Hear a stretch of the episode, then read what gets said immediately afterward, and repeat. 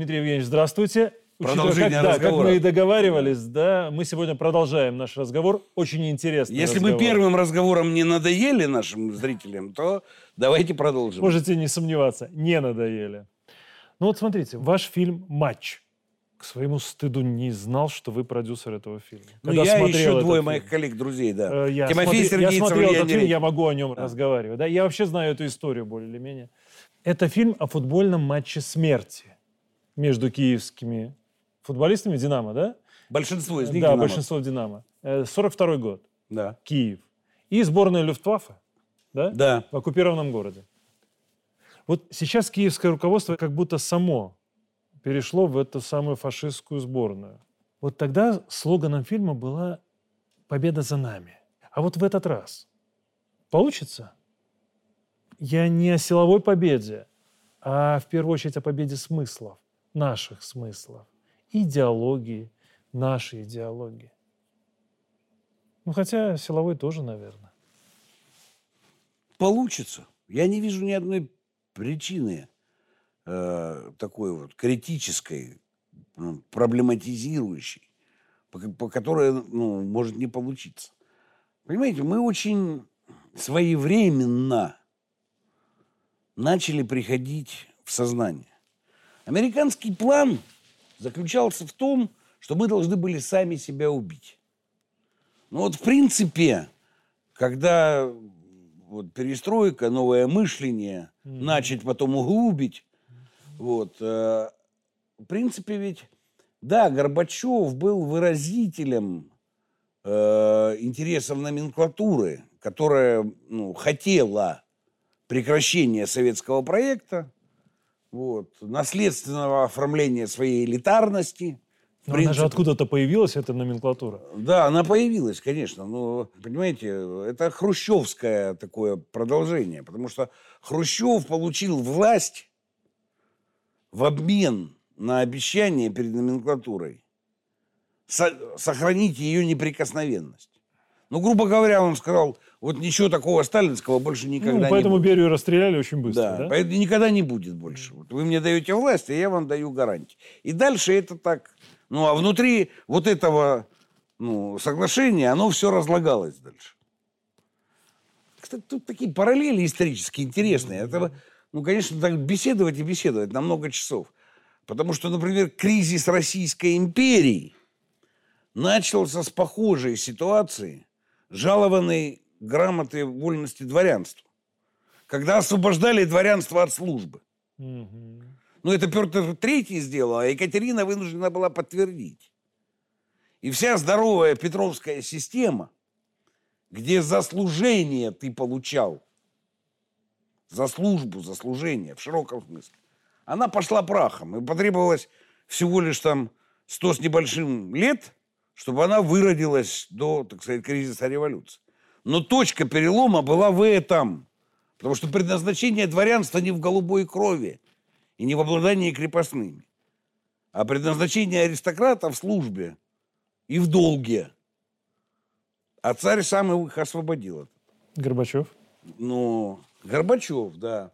Горбачев просто был финалом, апофигеем этого ну, процесса, да.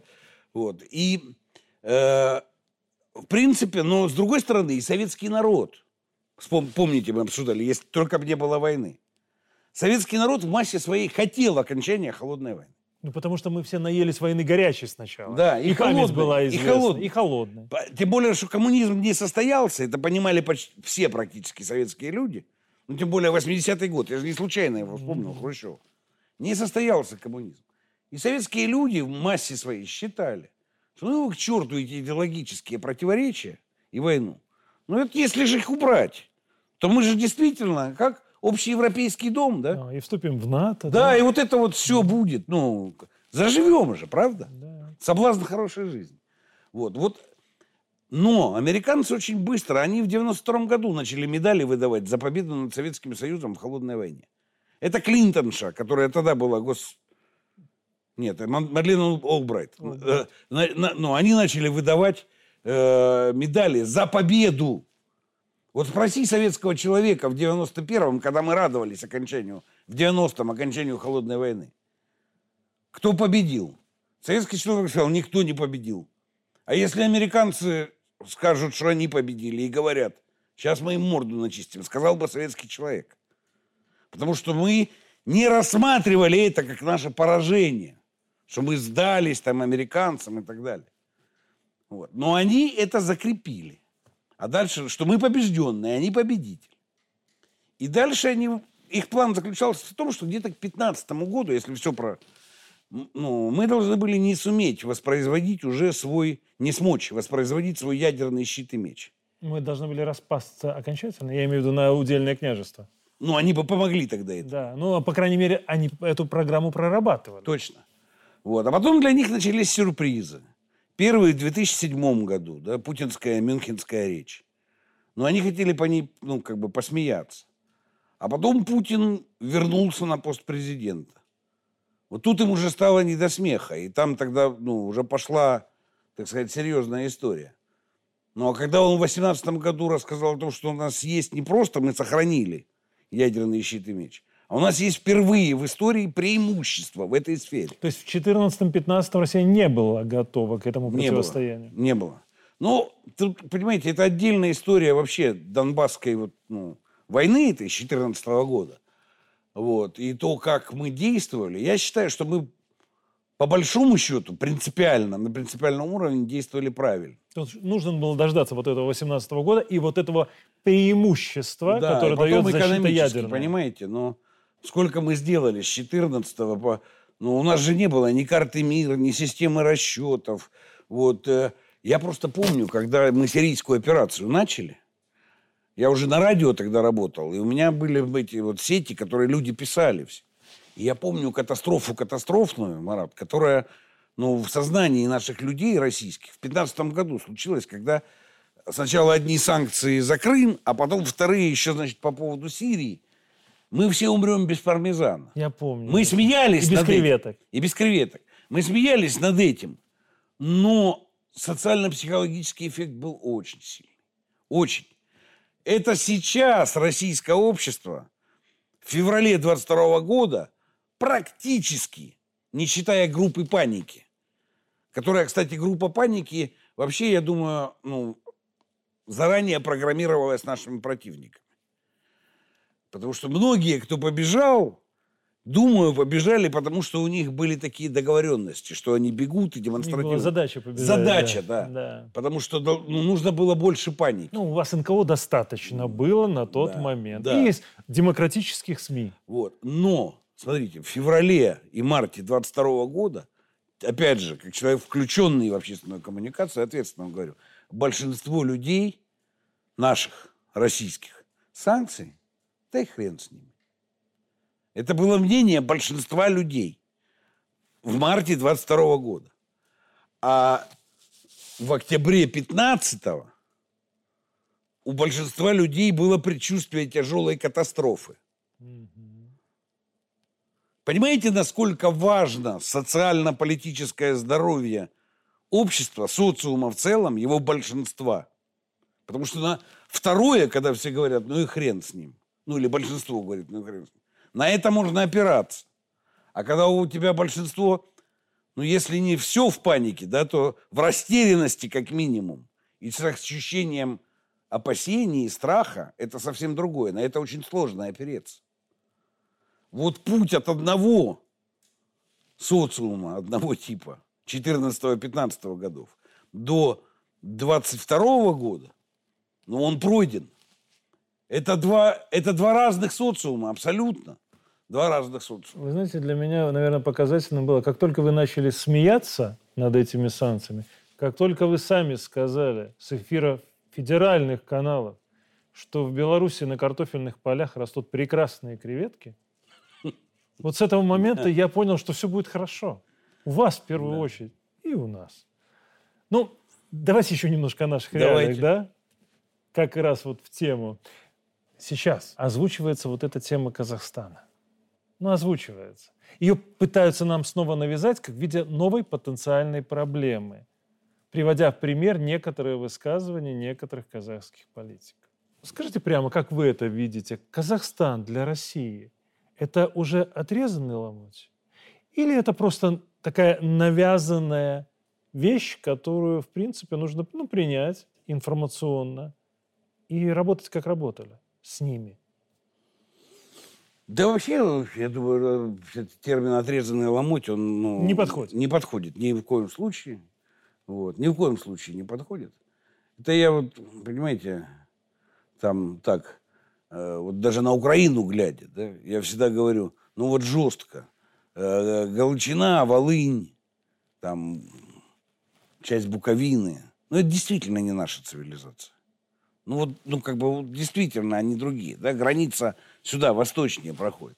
И вот, и я считаю, что вообще, да, ну, вот, товарищ Сталин, к которому я отношусь как к историческому деятелю, вот, он очень правильно в 1939 году заключили этот договор Молотова-Риббентропа с э, разделом и присоединением Западной Белоруссии и э, э, Украины. Вот. Но я считаю, что в 45-м вот Западную Украину, как не ассимилированную, в отличие от э, ну, Белоруссии, надо было отдать полякам. Вот тогда, в 45-м, Западную Галичину. Ну, я бы даже продолжил. Белоподляское воеводство не отдавать. Да, оно а, же, ну, в смысле, Белосток. Это же белорусская была территория, да. да, Белосток, да. Белосток по Это же была территория-то на самом деле наша. Да, а Галичину отдать, вот, да. да. Но потому что однородность. Да, Понимаете? Да, вот да. даже, ну, даже Западная Белоруссия, она не настолько, ну, как бы полонизирована была, да, это раз. Ну, 18 Во лет не хватило. Не хватило, так. всего лишь. А да. А там-то есть история Австро-Венгерской империи. Там-то есть э, за этим Терезин и Талергов с физическим уничтожением русских, они же русины. Да? Тогда просто русинами называли русских Галичины. И их уничтожили в австро-венгерских лагерях массово. Еще, так сказать, перв... в условиях подготовки к Первой мировой войне. Вот, э, поэтому ну, они даже не столько там польское влияние, сколько э, Австро-Венгерской империи. Ну, в общем, все гораздо сложнее. И пусть бы они там боролись за то, чтобы в Польше был второй государственный украинский язык. Вот. Это про отрезанный ломоть я отвлекся. Я понял. Вот. Я и сейчас считаю, что мы с ними договориться не, не можем и жить вместе не можем. Потому что они действительно другие. Вот. А на все остальное я вообще таким, термин, такой терминологией не пользовался бы категорически. Все, все это процесс становления и развития национальных государств вот, на этом пространстве э, бывшей Российской и Советской империи, который неизвестно, чем закончится. Это же исторический процесс. Вот. И э, шансы изначально у всех есть. Но вот Украина ответ негативный. Ну все, украинская государственность не состоялась. Как бы ни закончилась вся эта история, да, вот, но э, в том проекте, который вырастал из недр Советского Союза, они ведь сразу учреждались как независимые государства. в Конституции Сталина 1936 года э, подразумевалась возможность э, республиканских армий угу. ну, в, Совет, в, республи, в республиках Советского Союза. Да, она не была реализована, но почему так? Опять можем с вами целый час проговорить, о чем думал Ленин и Сталин, когда они создавали Советский Союз. Они прообраз для мирового устройства создавали. Как мир должен быть победившего коммунизма устроен. Национальных государств, поверх которого есть коммунистическая власть, которая все это сшивает. Ну, в этом смысле я, знаете, когда понял, что Советскому Союзу конец? Тогда, когда Горбачев объявил распуск коммунистической партии. Вот я даже тогда, молодой студент, я понимал, что Компартия – это реально единственная правящая сила. Вот. И это единственное, что сшивает все это по-настоящему. В тот момент, когда ее убрали из власти, все остальное дальше было предопределено. Потому что ничто больше не сшивало. То есть проблемы с Казахстаном – это всего лишь проблемы становления? Это проблема становления. Теперь, как всякие проблемы становления, они невероятно проблемные. Извините за ну, Тавтологию, да. тавтологию. Вы в Белоруссии прекрасно знаете, как вот такие страны, с каким слюноотделением у врага, они являются объектом ну, вожделенной страсти, понимаете? Как, как запускаются сюда руки, как эти руки начинают, ну, здесь кого соблазнять, кого покупать, кого запугивать. Просто разница только в одном. В силу между нами, в силу, ну, как минимум, 500-летней государственности российской, Россия раньше начала ну, ломать эту систему фактической оккупации Западом нас.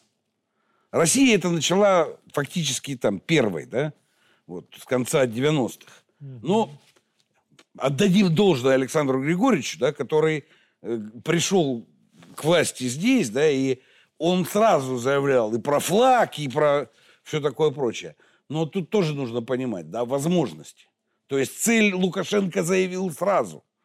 Но маневрировать-то приходилось, правильно? Да, безусловно. Это искрило сколько. И искрило. Это сколько. нормально Вот было. вы как раз это хорошо... Мы-то свои интересы вы, защищали, Вы конечно. должны хорошо это понимать. Да. Вот. Но Россия смогла, смогла проломиться, да? И фактически на начало десятых ну, американцев возникла ситуация. То есть уже на начало десятых для них было ясно, что Россия их ну, оккупации не признает. Что вот эти слова «суверенитет», которые звучали все нулевые, тихо сначала, потом громче, громче, громче. Вот. Они на самом деле, да, что Россия свой суверенитет вернула, и она готова за него сражаться. Это был для американцев большой сюрприз. Это... Но вот Белоруссия, да, использовала эту тенденцию в хорошем смысле слова. И свою проблему, я надеюсь, самую главную, вот пережила в 2020 году. Я надеюсь. Казахстан еще не пережил. Потому что ну, влияние внерегиональных государств очень высокое. Я не могу обвинить там руководителя Казахстана этого или предыдущего. Ну вот ты не так боролся. не- Ну, это у меня вот глаз- перед глазами Украина. Вы даже не можете представить, насколько изощренными могут быть техники влияния, да, мягкой силой. Я Ну, всегда- они Мне всегда говорят, почему мы не занимаемся мягкой силой? Я говорю, а вы знаете, что такое мягкая? Вот вы слова эти повторяете, а вы можете сущностно ответить, что такое мягкая сила? Что? Я говорю, ну смотрите, соблазн, подкуп, шантаж, угроза. Вот это мягкая сила. Вот это набор американской мягкой силы. Ничего больше в ней нет. Вот это мягкая сила. Это они называют политкорректно. Вот эти вот действия мягкой силы. Ничего больше там нет. Из мягкого здесь только соблазн. Ну, ну да, из мягкого это только соблазн, но он, вот он, там в Голливуде, да, вот, ну, в ТЭФе, там вот это вот все такое, да. Поэтому я считаю, что Казахстан продолжает, продолжает э, сохранять шансы на то, что он может состояться. Более того, сейчас вот интересная такая будет выстраиваться линия вообще касательно Центральной Азии. Потому что Китай, Россия, Иран, Турция по мере того, как посмотрим, у него самой, так сказать, самоопределение историческое в процессе находится.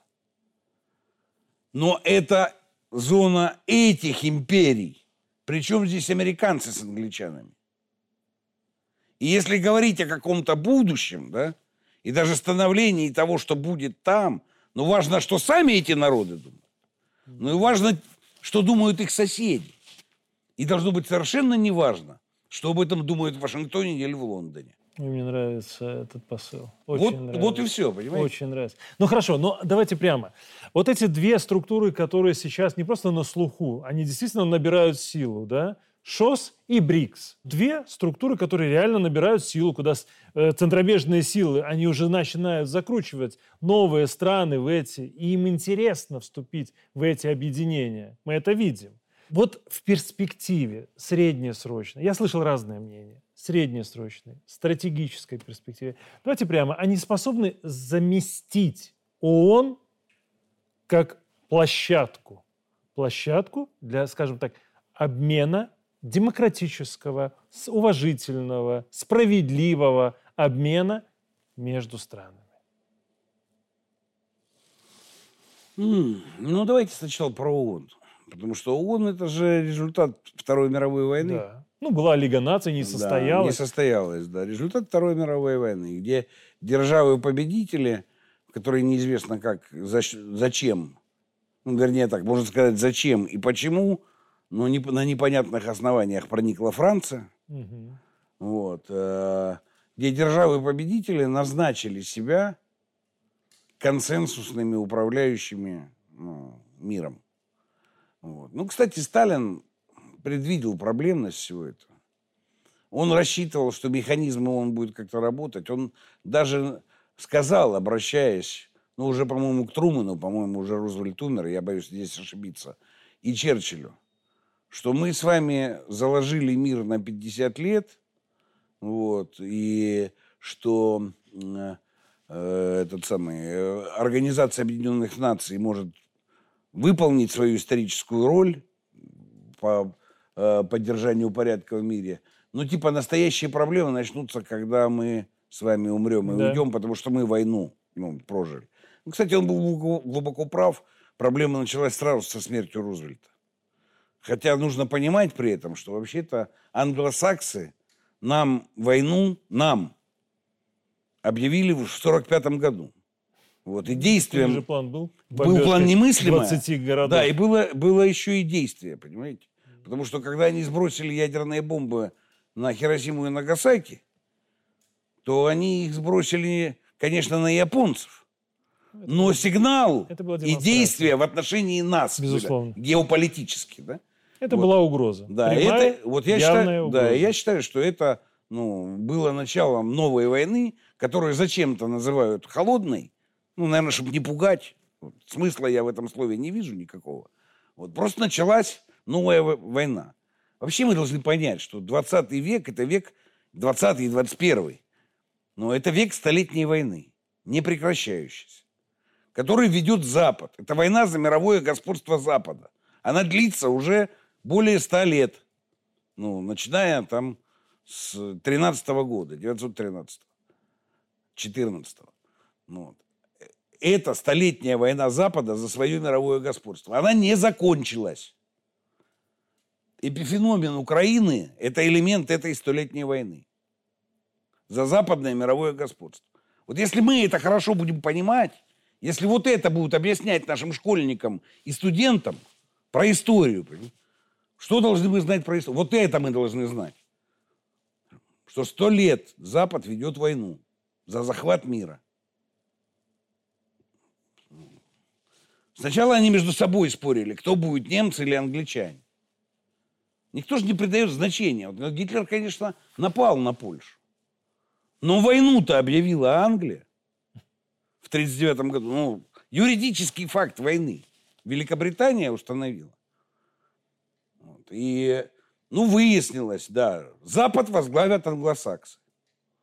Вот. По итогам первых двух раундов, то есть Первой мировой войны и Второй мировой войны, был установлен победитель. Дмитрий, вы очень глубоко правда копаете. Запад возглавят англосаксы. Я почему это рассказываю? Я не... Потому что Шокс и Брикс с этим не согласны. Что, что Запад возглавит и их тоже. Ну, вы там в Европах, там еще кто, согласны признать власть англосаксов? Черт с вами. Мы не согласны. Ни Индия, ни Китай, ни Россия. Ну и Африка, судя по всему, тоже не очень согласна. Африка, Латинская Америка не хотят, ну, чтобы их возглавили англосаксы. Не хотят. Площадка может поменяться? Он да может, но это, она не обладает такой ценностью. Понимаете, всегда такие структуры. Вот да, да он ведь был вы говорите Лига наций. Нет, был европейский концерт после угу. наполеоновских войн. Угу. Всегда после таких глобальных мировых войн, в принципе, наполеоновские войны были мировыми войнами. Ну, просто Ну, так естественно. Азию никто Вся не Европа щи- воевала. Азию и Европу никто не считал. Да, Да, и да, да. Америку тоже. Ну, кто, европейцы считали, да, кто ну, там эти американцы? Да не Дикари, было американцев да. еще 300 лет назад. Ковбои, да? да. Вот. э, По итогам вот таких мировых войн всегда устанавливали... Кстати, заметьте, европейский концерт тоже примерно 50 лет просуществовал. Как и ну, структура мира послевоенного, да, тоже примерно, как Сталин и предвидел. Вот. Удастся ли нам без глобальной горячей войны ну, что-то вместо ООН родить, я не знаю. Но я думаю, что в той или иной степени ну, будет нечто другое. Знаете, если рассматривать будущее лет через 30-40, я не исключаю возможности того, что будет сказано, что в 22-м началась глобальная мировая война, ну, и давайте 50 с лишним стран сейчас, да? Да. Так или иначе имеют отношение к этому конфликту. И вполне потом могут так и сказать, что это породило причину, в результате которой ООН распался, и ведущее место в мире заняло там ШОС или, может быть, какое-то объединение на базе ШОС и так далее. Я не могу не задать вам вопрос даже в силу вашего происхождения. Ну, все-таки Шахтерск. Да? Как бы то ни было. Ситуация с Польшей и Украиной. Вот, вот она сейчас э, просто на слуху. Ее же окрестили, наверное, окончанием медового месяца молодой семьи. Публичные склоки, публичные обвинения, заявления буквально вчерашние о том, что невозможно будет в ближайшее время вернуться к нормальным отношениям этих двух стран. Причем это заявление польских политиков. Но в семьях бывает по-разному, да? Кто-то живет без любви, а кто-то и домашнему насилию прибегает. Какие еще могут быть сцены супружеской жизни в этом случае, на ваш взгляд? Будет ли бить сковородкой по голове? Да, да, причем бить больно, с э, отжиманием соседних комнат. Очень может быть. Очень может быть. Я, не, правда, не понимаю, какой именно там, так сказать, польский сценарий, но они бы, конечно... Вот, Ну, они- Такое ощущение, что их заело. Да, они бы, конечно, Галичину, так сказать, забрали бы с Волынью с радостью. Ну, там же пять областей, по-моему, да? Ну Входило в да, западную? три, три галицийских и две волынских, ну, э, Луцкий ровно. Вот. Э, Они бы, конечно, с радостью это забрали, э, поляки, но нужен какой-то сценарий, как это все будет происходить. Вот. Потом интересно, они же так вот двигались, у них же там законы про социальное равенство, по сути, равенство, да. да. чиновники там Мгм. как-то могут мигрировать. Полицейские, Да, чиновники, Золотой судьи. запас, кстати, был слух, что в Варшаве. Ну, что перевезен в Да, Варшаву, был слух. да.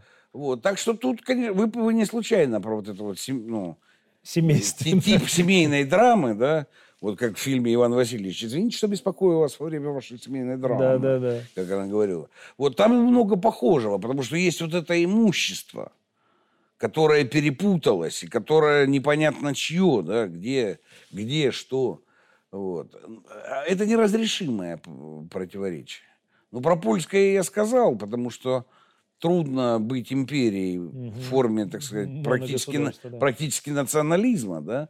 Вот, кстати, они ведь продолжают. Вот для поляков самое блестящее время – это 30-е, 20-е, 30-е годы Пилсудский. А это националистическая диктатура. Ну, просто чтобы понимать, Они, чем был... они, между прочим, от этого и не открылись. Они, не, нет, так я, молодцы, честные люди, я не против. Да. Но тогда какое, ну, тогда какая, так сказать, объединение с другими? Ну, это же Ну, не во- как Гитлер плакал практически по поводу по смерти Пилсудского. Да, Да, да, по Ну, Пилсудскому. Это же исторический факт. Вот. А Украина, знаете, вот я думаю, что галычане, наверное, даже бы с радостью и отправились как бы туда. Вот. Потому что, ну, а что, ну, вот, мы же европейцы. Ну, вот частями хотя бы. Вот. Ну, Не исключается. не исключаю, да, не исключаю. Вот. Да и такой сценарий, думаю, что поляки, наверное, уже сейчас да, поймут на самом деле, что у них есть единственная возможность это как-то так забрать, и чтобы это прилично выглядело, и еще и не породило сразу конфликта, вот, то это все-таки полное разрушение Украины. Страны. Украины.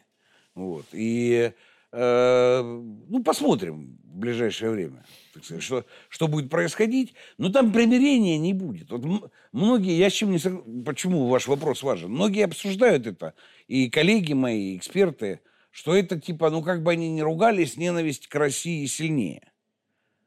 Оно как бы так, но на самом деле глубина противоречий у них внутренних, ну, как бы ненависть к России, она же до какого момента?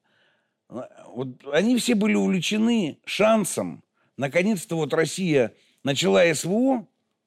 Сейчас у нас все готово, мы ее сейчас быстренько уничтожим. А когда полтора года прошло, и ни одна из заявленных и объявленных американским хозяином целей не достигнута, Россия не рухнула, у нее растет ВВП, она не изолирована, потому Она что становится более боль- боевитой. большинство стран, военные возможности ее растут, так, Да. ну, широко понимаемо, в разы. в разы. Елы-палы. А нам, ну, другое же обещали. Ага. Ну, вот ненависть к России – это хорошо, когда ты понимаешь, надеешься и веришь, что она сейчас рухнет, и ты придешь грабить. Вот здесь ненависть хорошо. А если не... А что, если нет? Понимаете, вот там, ну, вот поляки быстрее зададут этот вопрос. Это американцы. Они же, ну, вот они сделали ставку, что мы рухнем в результате санкций сначала. И у них не было вопроса, а что, если нет? Потом, когда этот вопрос стал, они объявили поле боя в конце апреля 22 года. Ну, через Барреля там и Джонсона, но это американцы объявили. И даже они осенью подумали, что это путь успеха. Хотя это далеко не так было. Осенью 22 года. И вот сейчас эта концепция опровергнута с полем боя. Они уже знают, что что бы они ни поставили, атака МС, F-16, это ни к чему не приведет. Ни к чему. И вся потенциальная военная способность вот этого способа исчерпана. Значит, единственное, что это силами НАТО они должны вступить в военную кампанию. Ну, они, по крайней мере, до выборов должны дотянуть в этом плане. Без вступления. Да, без вступления, совершенно верно. Ну да, правда страшно, а вдруг нет. Ну, Потому что Мне кажется, вот на фоне того, что Германия начинает заявлять о поставках э, ракет э, дальнего действия, да, это что, как бы то ни было, ну, немножко абросом все-таки кинули. И вот эти вот вещи, они будут пытаться, мне кажется, протянуть именно до выборов в США. Потому что если не протянуть... Это если вообще капец. Тогда капец. А даже если протянут, то что потом? Все равно же остается эта ситуация. Они теперь могут только вступив всеми силами Да, НАТО, но они этого не хотят. Американцы этого не хотят. Нет. тогда надо убираться. Ну, Афганистан же был в конце концов. Тогда надо убираться. А это гораздо хуже, чем Афганистан. Вы понимаете, насколько это хуже, чем Афганистан? Ну, тем более, что Афганистан это такое, ну, Вы знаете, я думаю, что именно поэтому выборы и станут в Америке, ну, опять же, это чисто мое предположение, э, станут вот этим переломной точкой. Потому что если придет руководитель новый в Америке, если ситуация ну, изменится кардинально внутренняя ситуация, то тогда Украина по априори станет неинтересной. И тогда это можно списать уже, просто вот перечеркнуть, закрыть страницу.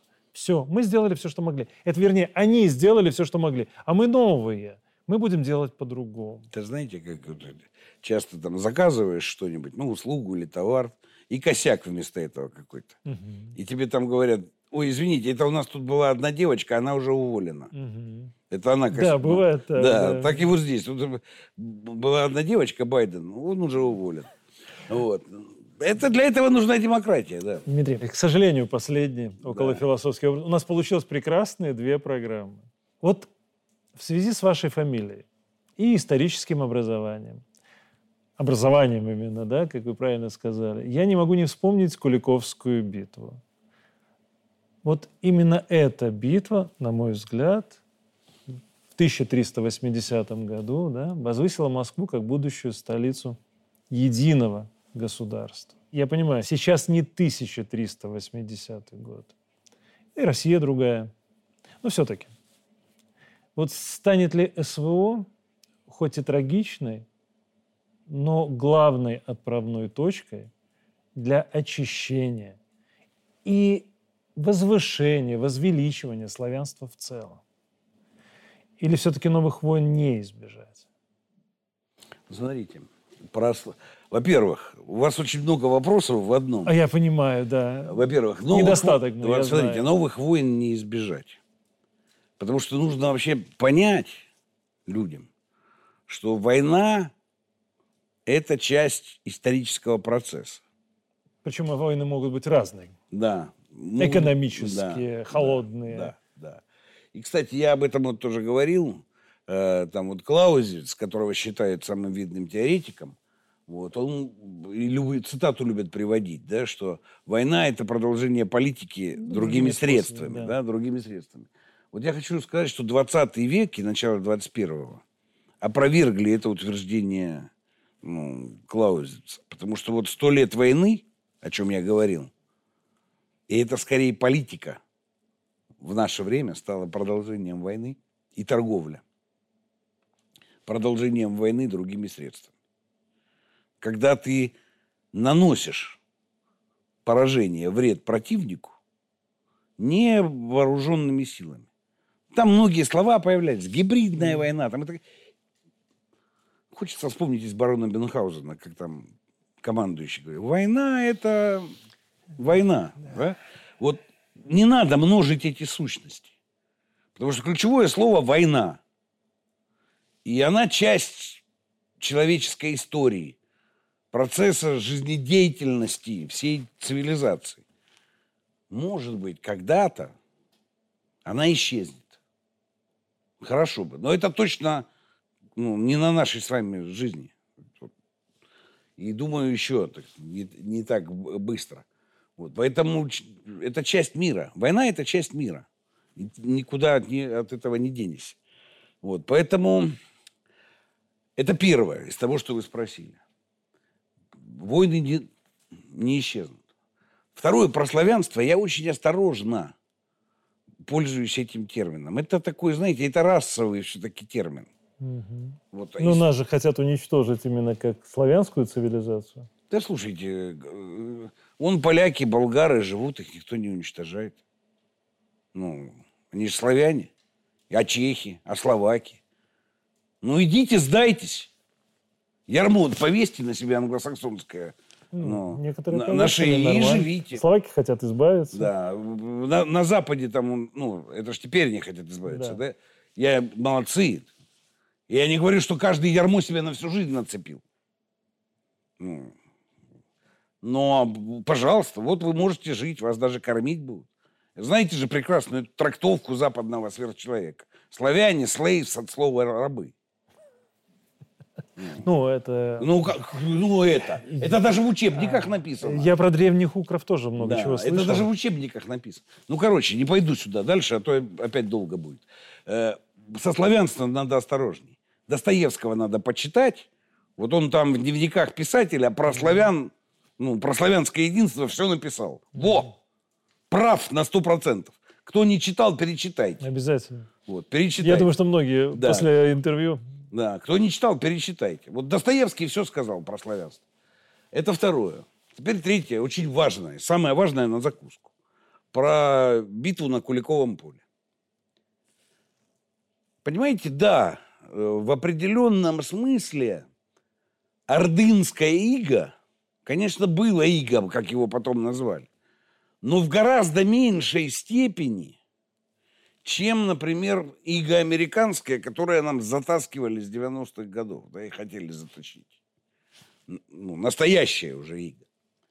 Вот. Но значение Куликовской битвы принципиальное не в этом, культурно-историческое, а в том, что до этой битвы Орда считалась, в принципе, непобедимой. И вот это знание – все знали. В Европе все знали. На Руси все княжества знали. До последнего крестьянина знали, что Орда непобедима. 250 лет, как пришли ордынцы на нашу землю, так они непобедимы. Представляете, в скольких поколениях? И в Европе тоже. Мощнейший, как сейчас бы сказали, идеолого-психологический фактор. Непобедимость Орды. И тут что происходит? Происходит победа русских во главе с московским князем над непобедимыми ордынцами. Это вообще эхом отозвалось дальше по всей Европе на самом деле. Почему князь Ягайло, который шел на помощь Мамаю, угу. развернулся, хотя войска были сопоставимы? Потому что шок был невероятный. Ордынское воинство большое разгромлено первый раз за жизнь многих поколений. И вот появляется новое знание. Сила деяния Донского в том, что он сформировал новое знание. Русские могут побеждать тех, кто до этого победили всех. И вы заметьте, что вот эти значения, если говорить вот, да, о нашей истории, какие код вот этот любят повторять, да, культурно-исторический код русский. Заметьте, Бородинская битва имеет то же самое значение. Соглашусь полностью. Да, там французы говорили, ну, победа, хотя им не очень ловко была какая-то победа, что враг остался цел, да? Нет, нет, нет. Но для всего мира Наполеону не удалось разбить и уничтожить русских. А он до этого всегда побеждал. То же самое битва за Москву с Гитлером. Потому что то, что заставили на 150-200 километров зимой 41-42 года отступить, имело то же самое значение. После этого британцы и американцы по-настоящему сделали ставку на Советский Союз. Только после этого. Потому что был вот этот сигнал, что русские могут побеждать тех, кто считается непобедимым. А Гитлер абсолютно, как и Наполеон, как и Орда, во всем мире считались непобедимыми. До этого. Поэтому вот СВО и все, что дальше будет. И как оно будет, я не знаю, я не Ванга, я никогда не. Я могу понимать примерно, ну, как бы процессы, да, вот. И, конечно, я стараюсь их понимать. Но вот то значение, которое здесь будет, какой битвы, СВО или какой-то еще битвы, но на самом деле начало СВО уже в этом смысле лежит. Потому что 50 стран во главе с Соединенными Штатами, которые обещали до этого 30 лет, что они Россию сотрут в порошок за месяц. Полтора года не только ничего не могут сделать, но по итогам полутора лет у них сложилась крайне неблагоприятная перспектива. А до этого, извините, ну, после Вьетнама, особенно после крушения Советского Союза, Америка считалась непобедимой. Она побеждает всех. Ну, так вот, понимаете, поговорим о непобедимости Америки через какое-то время. И я считаю, что наш вот этот код от Куликова поля через Бородинское, через битву под Москвой и до сегодняшнего дня, про то, что русские побеждают тех, кто считались до этого непобедимыми, сработает.